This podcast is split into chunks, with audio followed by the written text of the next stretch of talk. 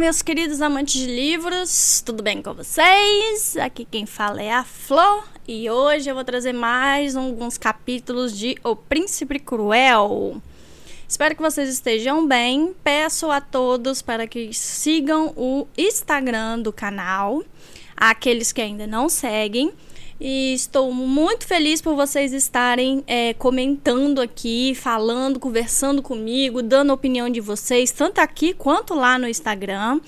É, continuem assim, eu gosto muito, isso me incentiva muito. Nós estamos com 73 ouvintes nesse momento no YouTube e mais umas centenas nos podcasts. Isso quer dizer que a minha escada para levar a cultura a mais pessoas realmente já está acontecendo. Eu estou muito feliz com.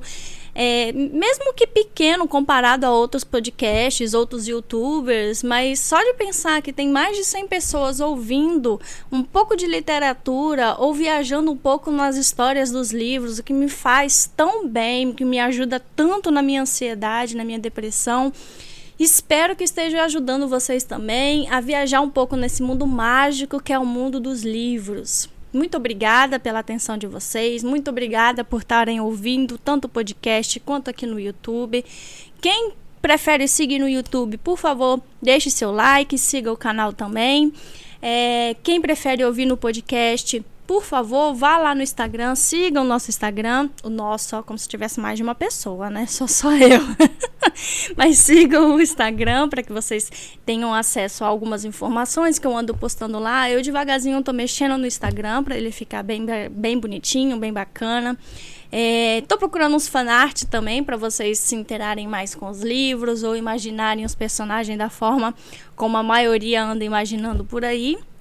Enfim, o Instagram tá bem movimentado. Então, quem ainda não segue, por favor, me siga no Instagram também. O link está abaixo, junto com o arroba para quem não conseguir seguir o link, ok?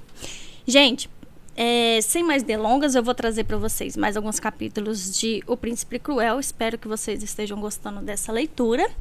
Está bem no início, acabamos de conhecer Jude Duarte, sua irmã Tarim e Vivi, suas irmãs, né? E também conhecemos Cardan e sua trupe de jovens cruéis, né? É, vamos agora nos inteirar um pouco mais nesse mundo que Holly Black criou pra gente e informações, é, opiniões, é, é, se vocês estão gostando ou não, por favor, deixem nos comentários, tanto no Instagram quanto aqui no YouTube, ok? Então vamos lá aos próximos capítulos. Capítulo 4 Quando amanhece, abro as janelas do meu quarto e deixo o restinho de ar fresco noturno entrar enquanto tiro meu vestido da corte. Sinto-me totalmente acalorada. Minha pele parece me apertar e meu coração não quer desacelerar. Eu já estive na corte muitas vezes já testemunhei muitas coisas piores do que asas sendo rasgadas ou insultos direcionados a mim. As fadas geralmente compensam sua incapacidade de mentir com uma panóplia de enganação e crueldades. Palavras distorcidas, pegadinhas, omissões, charadas, escândalos, isso sem mencionar as vinganças por lapsos antigos e mal lembrados. Tempestades são menos estáveis do que o povo da fada. Oceanos menos inconstantes. Como um militar, Madoc, por exemplo, necessita de derramamento de sangue, assim como uma sereia precisa do jorro de água do mar. Depois de cada batalha, ele mergulha ritualmente seu capuz no sangue de seus inimigos. Eu já vi o tal capuz, guardado numa redoma de vidro no arsenal. O tecido está rígido e manchado de um marrom tão escuro que é quase preto, exceto por manchinhas verdes aqui e ali. Às vezes eu desço e fico olhando para ele, tentando enxergar meus pais nas linhas de sangue seco. Quero sentir alguma coisa, algo além de um leve enjoo. Quero sentir mais, mas toda vez que olho, eu sinto menos. Penso em ir ao arsenal agora, mas desisto. Em vez disso, fico parada na frente da janela, imaginando que sou uma cavaleira destemida, uma bruxa que escondeu o coração no dedo e o cortou fora. Estou cansada, digo em voz alta. Tão cansada.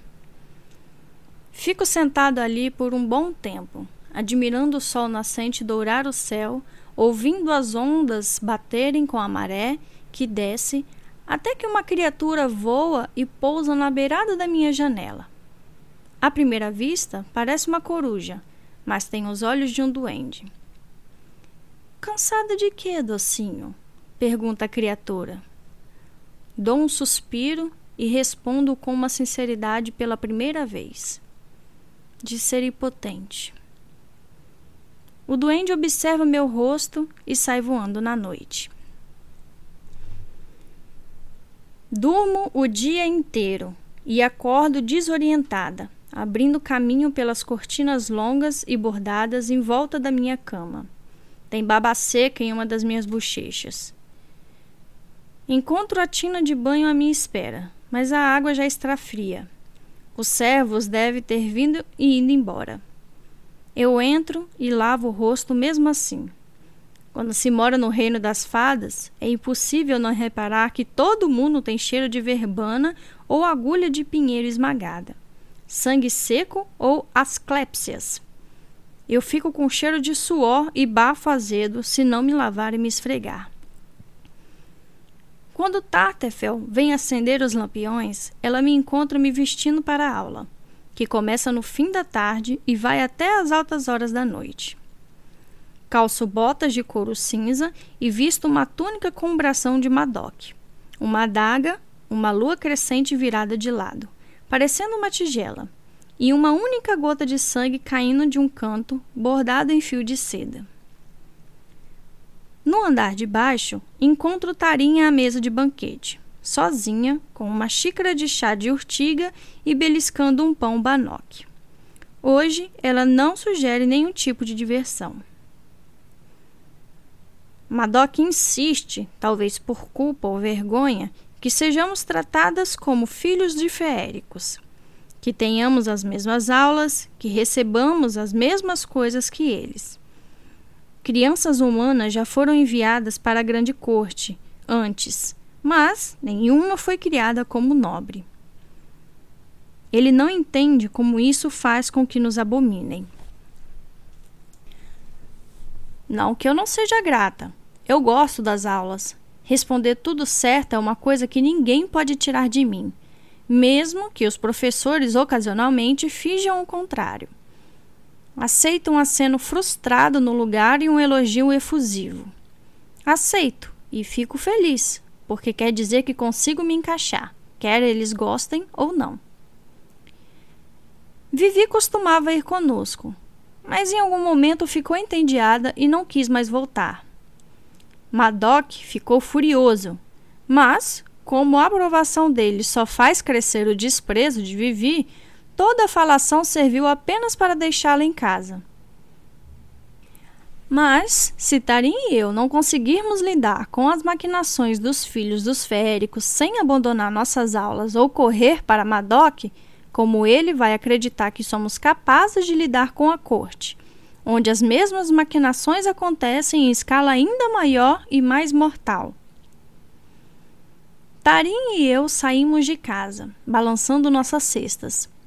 Não precisamos deixar Insmirri para chegar ao palácio do grande rei, mas passamos pelos limites de duas outras ilhotas, Insmor e a Ilha de Pedra, de Inshel, a Ilha do Sofrimento.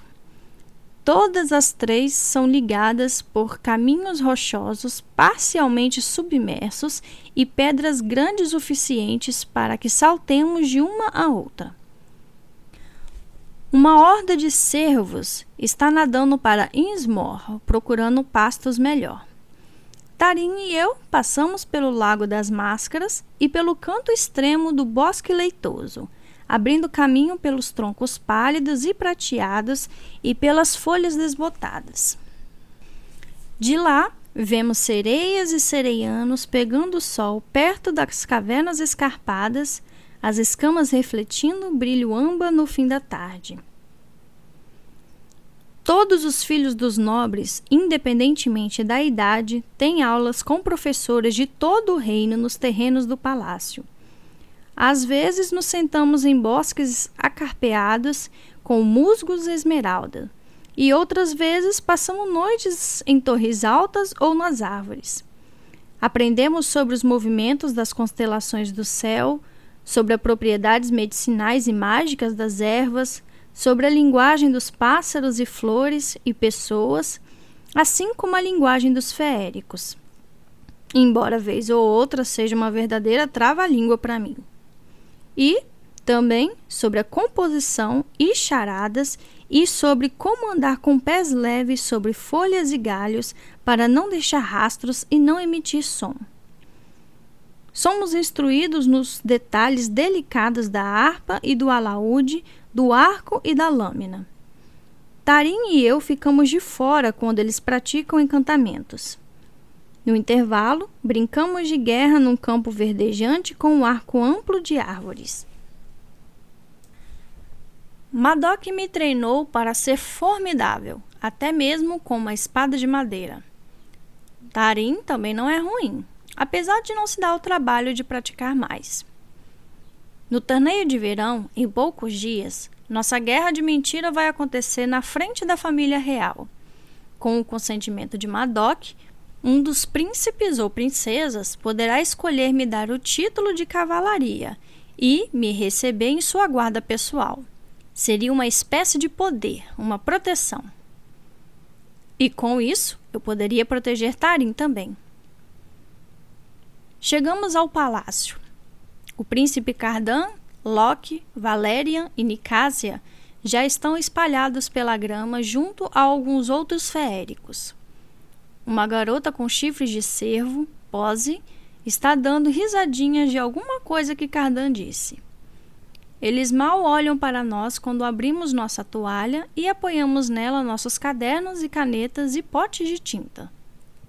Meu alívio é imenso.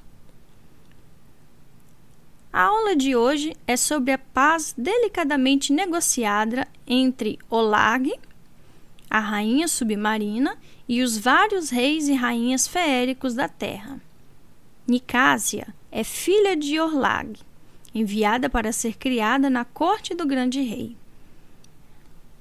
Muitas odes foram compostas apenas para a beleza da rainha Orlag, porque se ela for minimamente parecida com a filha, as odes com certeza não foram dedicadas à sua personalidade.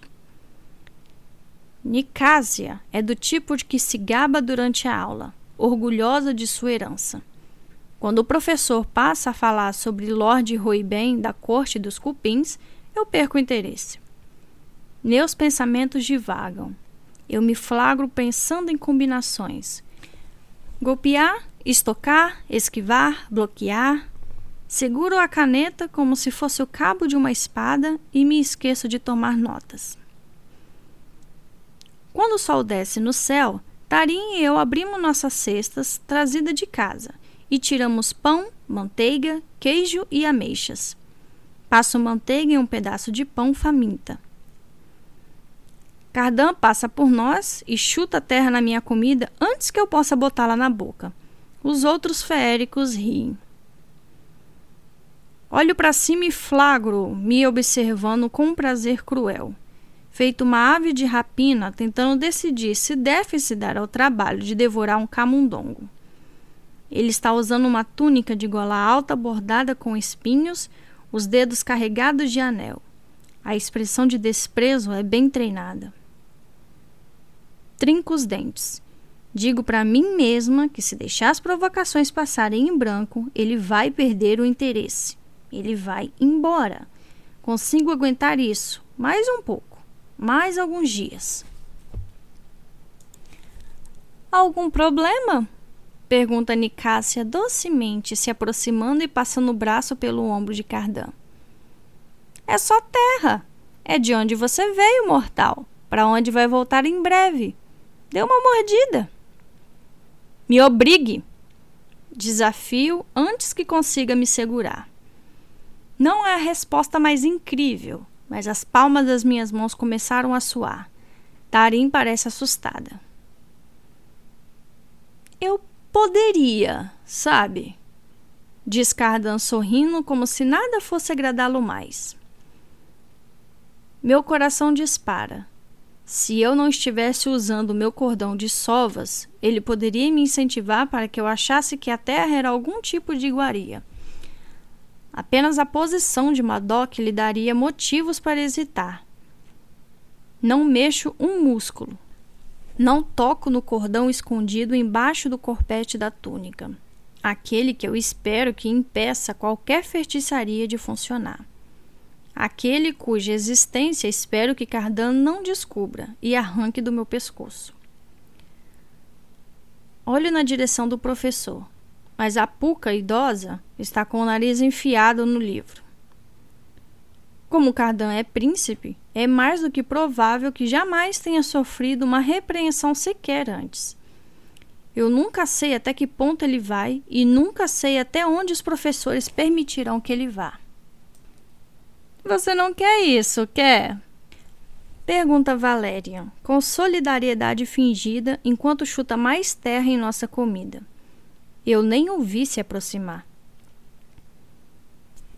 Certa vez, Valerian roubou uma caneta de prata minha, e Madoc a substituiu por outra cravejada de rubis, que o tirou da própria escrivaninha.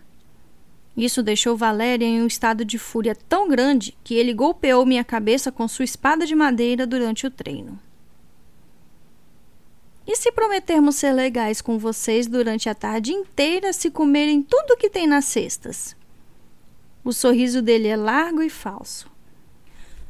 Vocês não nos querem como amigos? Tarim olha para o colo. Não, tenho vontade de dizer. Nós não queremos vocês como amigos. Não respondo, mas também não baixo o olhar. Então, encaro Cardan. Não tem nada que eu possa dizer que vá fazê-lo parar, e eu sei disso. Não tenho poder nenhum aqui. Mas hoje parece que não consigo sufocar a raiva diante de mim e da minha própria impotência. Nicásia arranca um grampo do meu cabelo, fazendo uma das tranças cair no meu pescoço. Tento bater em sua mão, mas ela é mais rápida do que eu. O que é isto? Ela está segurando o grampo dourado com filigramas de bagas e piliteiro nas pontas. Você roubou? Achou que isso deixaria você bonita? Achou que ficaria parecida com a gente? Mordo a bochecha por dentro. Claro que quero ser como eles. Eles são lindos, como lâminas forjadas em fogo divino. Vão viver para sempre. O cabelo de Valéria brilha como ouro polido.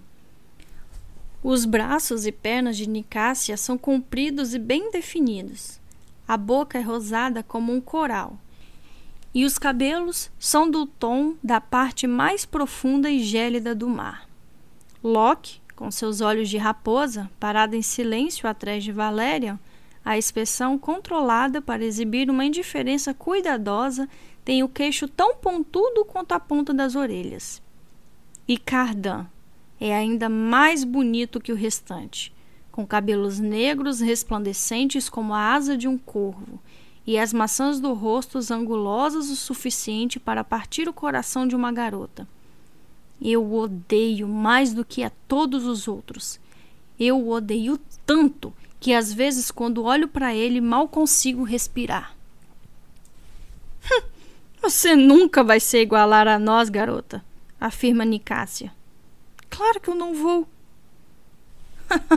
Parem com isso, diz Locke com uma gargalhada displicente e mão contornando a cintura de Nicásia. Vamos deixá-las na infelicidade delas. Jude lamenta, diz Tarim rapidamente. Nós duas lamentamos.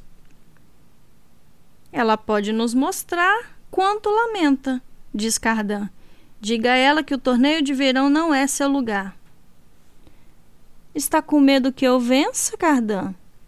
Pergunto, o que não é muito inteligente. Não é para mortais, informa ele, a voz gelada. Desista, ou você vai desejar que tivesse desistido. Eu abro a boca, mas Tarim fala antes que eu possa me manifestar. Vou conversar com ela sobre isso. Não é nada, é só um jogo. Nicácia abre um sorriso magnânimo para minha irmã. Valéria olha com malícia para Tarim, os olhos acompanhando suas curvas. Não passa de um jogo. O olhar de Cardan encontra o meu e sei que ele ainda não acabou, nem de longe. Por que você os desafiou daquele jeito? perguntou Tarim assim que os quatro voltam para sua alegre refeição, toda posta para eles. Responder aquilo foi burrice. Me obrigue. Está com medo de que eu vença? Eu sei, respondo. Vou calar a boca. É que fiquei com raiva. Você devia ficar com medo, aconselhou ela. E então, balançando a cabeça, guarda nossa comida destruída. Meu estômago ronca e tento ignorar. Eles querem que eu tenha medo. Sei disso. Durante a simulação de guerra do dia, Valéria me fez tropeçar e Cardão fala coisas horríveis ao meu ouvido. Vou para casa cheia de hematomas causadas por chutes e quedas. O que eles não sabem é que sim, eles me dão medo. Mas eu sempre senti medo, desde o dia em que cheguei aqui. Fui criada pelo homem que assassinou meus pais. Cresci em uma terra de monstros. Convivo com medo, deixo que se assente nos meus ossos e o ignoro. Se não fingisse que não tenho medo, eu me esconderia embaixo do edredom de penas de coruja da casa de Madoc para sempre. Ficaria lá deitada, gritando até não restar nada de mim. Eu me recuso a fazer isso. Não vou fazer isso. Nicácia está enganada a meu respeito. Eu não quero me sair tão bem quanto um dos feéricos no torneio. Eu quero vencer. Não desejo ser igual a eles. No fundo do meu coração, eu desejo ser melhor. Fim do capítulo 4. Capítulo 5 A caminho da casa, Tarim para e colhe a mora junto ao Lago das Máscaras. Eu me sento em uma pedra ao luar e evito deliberadamente olhar para a água. Este lago não reflete o rosto de quem olha para ele, mas o de outra pessoa que já olhou ou ainda vai olhar para sua superfície. Quando eu era pequena, ficava observando o lago o dia inteiro, vendo fisionomias das fadas em vez das minhas, torcendo para um dia ter uns vislumbres de minha mãe olhando para mim. Chegou uma hora que começou a doer demais. Você vai abandonar o torneio? Pergunta Tarim, colocando um punhado de frutas na boca. Nós somos famintas. Já estamos mais altas do que Vivi. Nossos quadris são mais largos e nossos seios mais pesados. Abro minha cesta, pego uma ameixa suja e limpo na camisa. Ainda está mais ou menos comível. Saboreio devagar, pensativa. Você está falando isso por causa de Cardan e sua corte de idiotas? Tarim franze a testa, a expressão que eu faria caso ela tivesse sendo particularmente cabeça dura. Sabe como nos chamam? Pergunta. Os círculos das minhocas. Atira o caroço na água e fica olhando enquanto ondula e destrói a possibilidade de qualquer reflexo. Sorriu. Você está sujando um lago mágico, diz Tarim. Vai apodrecer, asseguro. E nós também. Eles estão certos. Nós somos o círculo das minhocas. Somos mortais. Não temos uma eternidade para esperar que nos deixem fazer as coisas que queremos. Não ligo se gostam da minha presença no torneio. Quando eu me tornar cavaleira, vou estar fora do alcance deles. Você acha mesmo que Madoc vai permitir isso? Pergunta Tarim, desistindo do arbusto depois que os espinhos machucam seus dedos. Você responde a alguém que não seja ele? Para o que mais ele estaria nos treinando? Pergunto. Sem dizer nada, saímos andando seguindo para casa. Não quero isso. Ela balança a cabeça. Eu vou me apaixonar. A surpresa me arranca gargalhadas. Então você simplesmente decidiu isso. Achei que não funcionava assim. Sempre pensei que o amor acontecesse quando você menos espera, como uma dor de cabeça. Bom, eu decidi, responde ela. Penso em mencionar sua última decisão desastrosa, a de se divertir na festa, mas isso só vai irritá-la. Então, tento imaginar alguém por quem ela poderia se apaixonar. Talvez seja um sereiano que dê a ela o dom de respirar embaixo d'água e uma coroa de pérolas, e depois a leve para a cama dele no fundo do mar. Na verdade, essa é uma ideia incrível. Talvez eu esteja fazendo as escolhas erradas.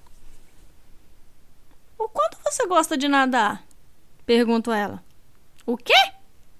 Esquece. Desconfiando de alguma provocação, ela me dá uma cotovelada.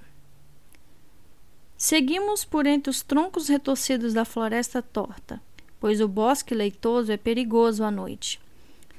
Temos que parar para abrir caminho para uns homens raízes por medo de que pisem na gente. Seus ombros são cobertos de musgos, que sobe pelas bochechas da casca de árvore. O vento assobia pelas costas deles. Os homens raízes formam uma procissão linda e solene. Se tem tanta certeza de que Madoc vai permitir que participe da competição, por que ainda não pediu a ele? Sussurrou Tarim. O torneio é só daqui a três dias. Qualquer um pode lutar no torneio de verão. Mas se eu quiser ser cavaleira, tenho que declarar minha candidatura usando uma faixa verde no peito.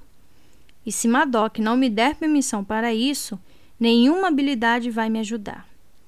Eu não vou ser candidata e não vou ser escolhida. Fico feliz que os homens raízes me deram uma desculpa para não responder, porque, claro, Tarim estava certa. Eu não pedi a Madoc porque tenho medo do que ele vai dizer. Quando chegamos em casa e abrimos a enorme porta de madeira com ornamentos em ferro, ouvimos alguém aos berros no andar de cima, como se tivessem apurros. Corro em direção ao som, o coração na boca, e encontro Vivi no quarto correndo atrás de uma nuvem de criaturinhas. As pequenas fadas passam voando para o corredor numa explosão de asas diáfanas e Vivi joga o livro que estava segurando na direção delas, mas atinge a soleira da porta. Olha! grita Vivi para mim, apontando na direção do armário. Olha só o que elas fizeram! As portas estavam abertas. Vejo várias coisas roubadas no mundo humano: caixas de fósforos, jornais, garrafas vazias, livros e polaroides. As fadinhas transformaram as caixas de fósforo em camas e mesas e picaram todo o papel, além de terem arrancado os miolos dos livros e criado um ninho ali, uma infestação completa. Fico mais estupefada pela quantidade de coisas que Vivi guarda e quantas parecem não ter valor algum. É só lixo, lixo mortal. O que é tudo isso? Pergunta Tarim entrando no quarto. Ela se inclina e pega uma tira de fotografias levemente mastigadas pelas criaturas. As fotos foram tiradas em sequência, daquelas posadas dentro de uma cabine. Vivi está nas fotos, o braço jogado sobre o ombro de uma garota mortal sorridente de cabelo rosa. Talvez Tarim não seja a única que tenha decidido se apaixonar. No jantar, nos sentamos em uma mesa enorme, entalhada nas quinas com imagens de faunos tocando flautas e diabretes dançando. Velas grossas queimam no centro, além de um vaso entalhado de pedra repleto de azedinhas. Criados trazem bandejas prateadas cheias de comida. Então, saboreamos favas frescas, carne de cervo com semente de romã, truta marrom grelhada na manteiga, uma salada de ervas amargas e, por fim, bolinhos de passas embebidas em xarope de maçã. Madoc e Oriana tomam um vinho das Ilhas Canárias. Nós, crianças, misturamos o nosso com água. Ao lado do meu prato e do de Tarim tem uma tigela de sal. Vivi cutuca carne de cervo e lambe o sangue da faca. Oaka sorri do outro lado da mesa e começa a imitar Vivi. Mas Oriana arranca os talheres da mão dele antes que o menino corte a língua. Oaka ri e pega a carne com os dedos, rasgando os pedaços com os dentes afiados. Vocês precisam saber que logo logo o rei vai abdicar do trono em favor de um dos filhos diz Madoc olhando para todas nós. É provável que escolha o príncipe Daim. Não importa que Daim seja o terceiro filho, o grande rei escolhe seu sucessor. É assim que a estabilidade de Elfirhan é garantida. A primeira grande rainha, Mabe, mandou seu ferreiro forjar uma coroa. As lendas Dizem que o ferreiro era uma criatura chamada Grimsen e que seria capaz de fazer qualquer coisa a partir do metal. Pássaros que trinam e colares que cortam pescoços, espada gêmea chamada Caçadora de Coração e Coração Jurado que nunca erram um golpe. A coroa da rainha Mabe era mágica e encantadoramente forjada de modo que só poderia ser passada de uma pessoa da família a outra, em uma linhagem ininterrupta. Com ela, são transferidos também os juramentos de todos que a usaram. Embora seus súditos se reúnam a cada nova coroação para renovar sua lealdade, a autoridade ainda repousa na coroa. Por que ele vai abdicar? Quer saber Tarim. Vivi dá um sorrisinho sórdido. Os filhos dele estão meio impacientes por ele ainda estar vivo. Uma onda de fúria passa pelo rosto de Madoc. Tarim e eu não ousamos provocá-lo por medo de sua paciência conosco chegar ao limite.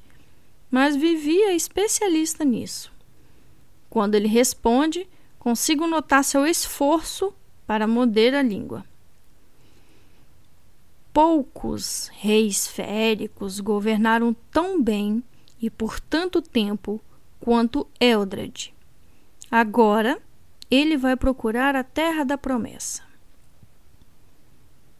Até onde sei, a terra da promessa é um eufemismo para a morte, embora eles não admitam isso. Dizem que é o lugar de onde os féricos vieram e para o qual vão acabar voltando.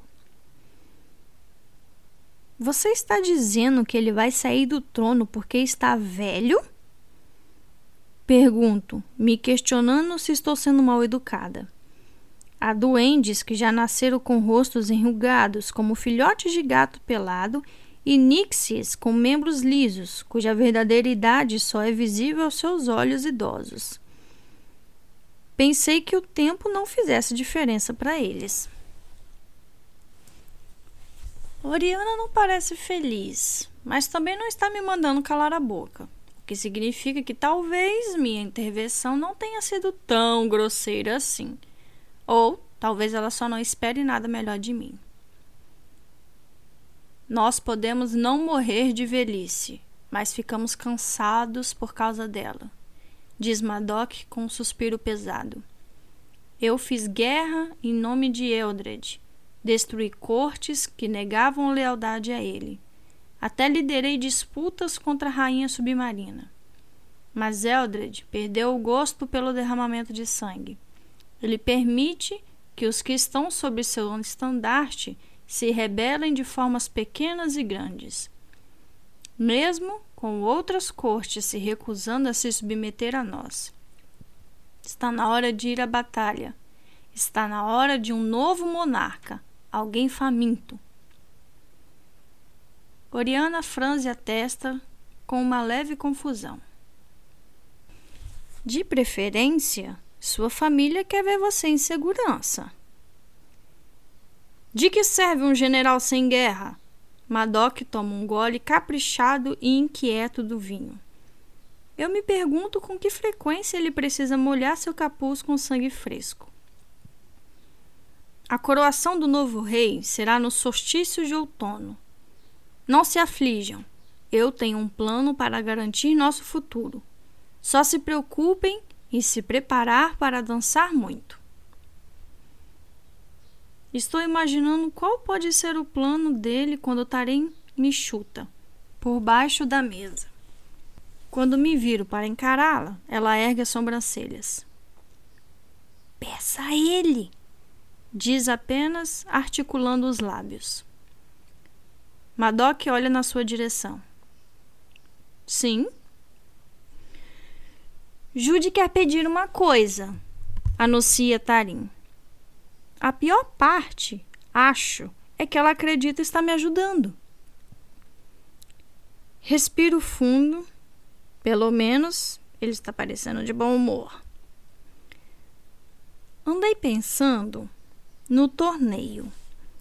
Imaginei dizer essas palavras muitas, muitas vezes, mas agora que estou dizendo, elas não parecem sair conforme planejei. Eu não sou ruim com a espada. Ora, você está sendo modesta, diz Madoc. Sua habilidade com a espada é excelente. Isso parece encorajador. Olho para Tarim, que está prendendo a respiração. Todo mundo na mesa está imóvel, exceto Aka, que bate o copo na lateral do prato. Vou lutar no torneio de verão e quero me candidatar a cavaleira. Madoc ergue as sobrancelhas. É isso que você quer? É um trabalho perigoso. Faço que sim com a cabeça. Eu não tenho medo. Interessante, diz ele. Meu coração bate estupidamente forte. Pensei em todos os aspectos desse plano, exceto na possibilidade de ele não permitir. Eu quero abrir meu caminho até a corte, respondo. Você não é assassina, diz Madoc, e eu me encolho, e meu olhar encontra o dele. Ele me encara com firmeza com seus olhos felinos dourados. Eu poderia ser, insisto, Venho treinando há uma década. Desde que você me trouxe para cá. Não digo, embora deve estar explícito em meus olhos. Ele balança a cabeça com tristeza. O que lhe falta não tem nada a ver com experiência. Não, mas começo. Chega! Já tomei minha decisão. Corta ele, erguendo a voz. Depois de um momento de silêncio, Madoc me oferece um meio sorriso conciliatório. Lute no torneio se quiser, por diversão, mas você não vai usar a faixa verde. Não está pronta para ser cavaleira. Pode me pedir de novo depois da coroação, caso seu coração ainda esteja sonhando com isso. E, se for apenas um ímpeto, vai ser tempo suficiente para passar. Não é um ímpeto. Odeio o desespero na minha voz, mas estou contando os dias para o torneio. A ideia de esperar meses só para ouvir um não outra vez me enche de desespero. Madoc me lança um olhar ilegível. Depois da coroação. Repete. Quero gritar com ele. Perguntar se sabe como é difícil ter que abaixar a cabeça para todos o tempo inteiro, engolir insultos e tolerar ameaças abertas. E ainda assim tenho aguentado tudo isso. Achei que tivesse provado minha resistência. Achei que se Madoc visse que eu aguento tudo o que cruza no meu caminho, sem deixar de sorrir, ele veria que eu sou digna. Você não é assassina. Madoc não faz ideia do que eu sou. Talvez eu também não saiba. Talvez eu nunca tenha me permitido descobrir. o príncipe Daim será um bom rei diz Oriana, desviando habilmente a conversa para coisas mais agradáveis. Uma coroação significa um mês de bailes. Vamos precisar de vestidos novos. Ela parece incluir a mim e a Tarim com sua declaração. Vestidos magníficos. Madoc assente e abre um sorriso largo. Sim, sim, quantos você quiser. Eu gostaria que ficassem lindas e que dançassem muito. Tento acalmar a minha respiração, me concentrar numa coisa só. Na semente de romã no meu prato, brilhando como rubis, empapadas em sangue de cervo. Depois da coroação, disse Madoc. Tento me concentrar nisso. Só que parece que o dia nunca vai chegar. Eu adoraria ter um vestido da corte igual aos que vi no armário de Oriana, com estampas opulentas, costuradas de formas intricadas em saias douradas e prateadas, cada uma tão linda quanto a aurora. Concentro-me nisto também. Mas aí vou longe demais e me imagino usando o vestido daqueles. A espada no quadril, transformada numa verdadeira membro da corte uma cavaleira do círculo de falcões. E Cardame olhando do outro lado do salão, ao lado do rei, rindo da minha pretensão. Rindo, como se soubesse que é uma fantasia que nunca vai se tornar realidade. Belisco minha perna até a dor superar todo o resto.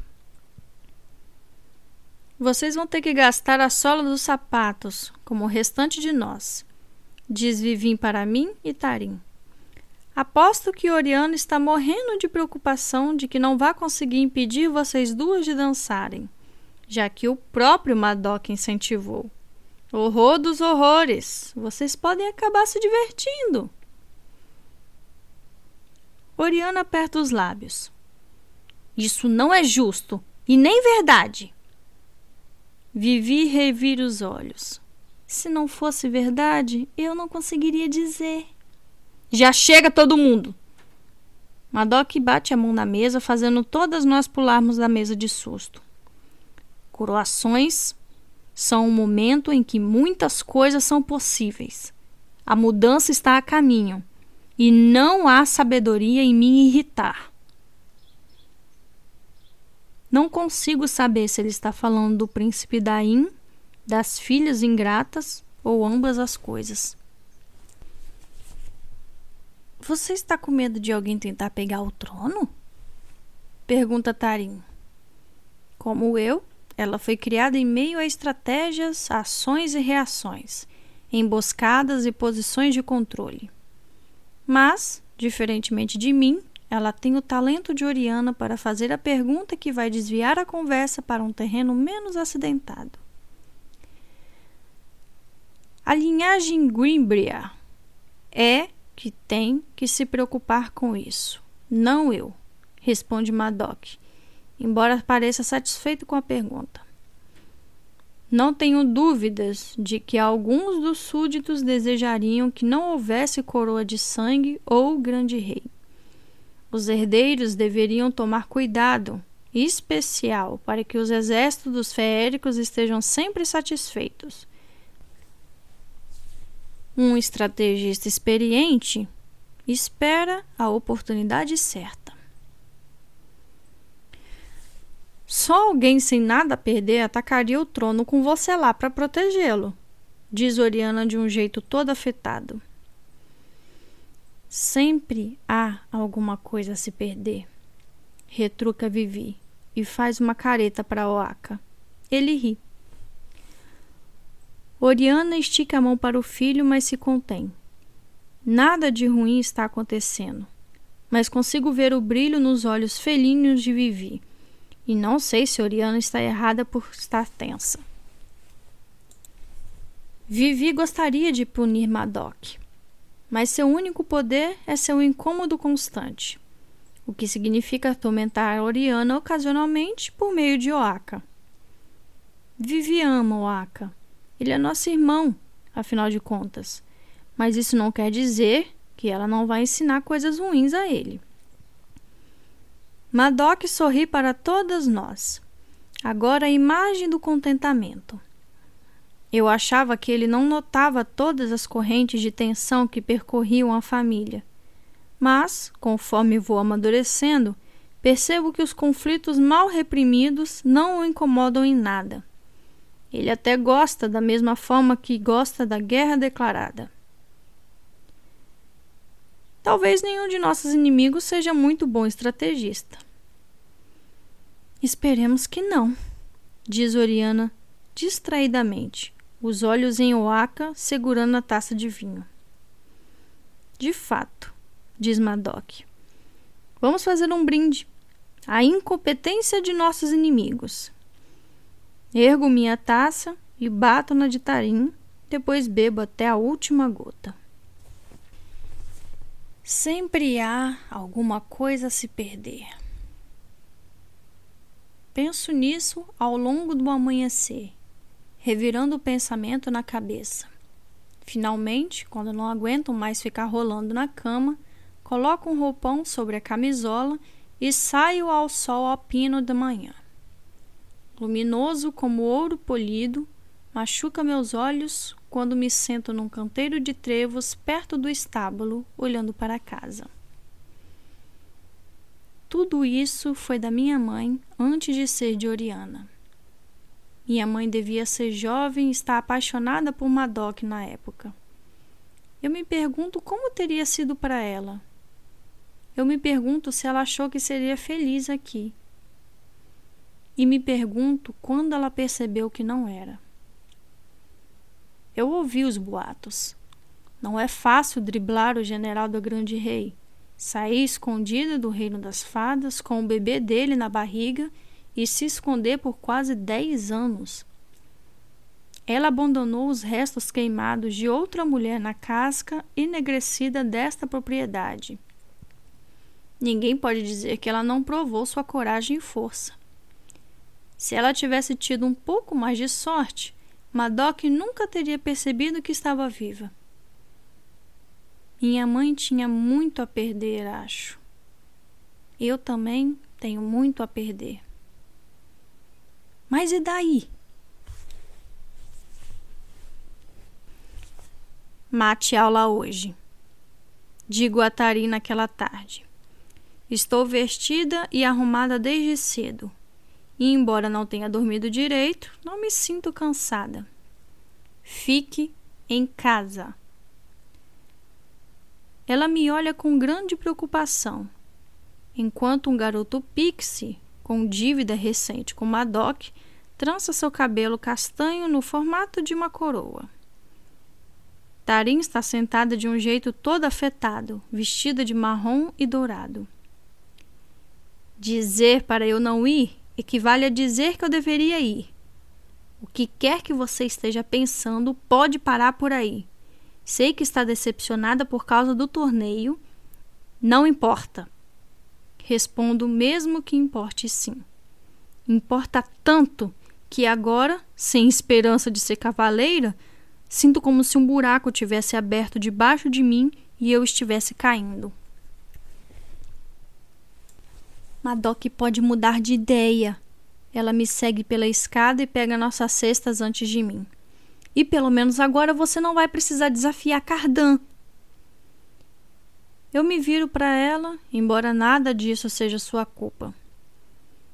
Você sabe por que Madoc não quer me deixar tentar ser cavaleira? Porque ele pensa que eu sou fraca. Jude, repreende ela. Eu achei que eu devia ser boa e seguir as regras, digo. Mas cansei de ser fraca, cansei de ser boa. Acho que eu vou ser outra coisa. Só idiotas não têm medo de coisas que dão medo. De Starin, e de fato é a mais pura verdade. Mas ainda assim não serve para me convencer. Mate aula hoje. Volto a dizer, mas ela não quer me ouvir. Então, seguimos juntos para a escola. Tarim me observa com cautela enquanto falo com a líder da simulação de guerra, Fandi, uma garota pixie com pele azul como pétalas de flor. Ela me lembra de que temos ensaio amanhã, em preparação ao torneio. Eu faço que sim e mordo o lábio. Ninguém precisa saber que minhas esperanças foram destruídas. Ninguém precisa saber que eu sequer já nutri alguma esperança.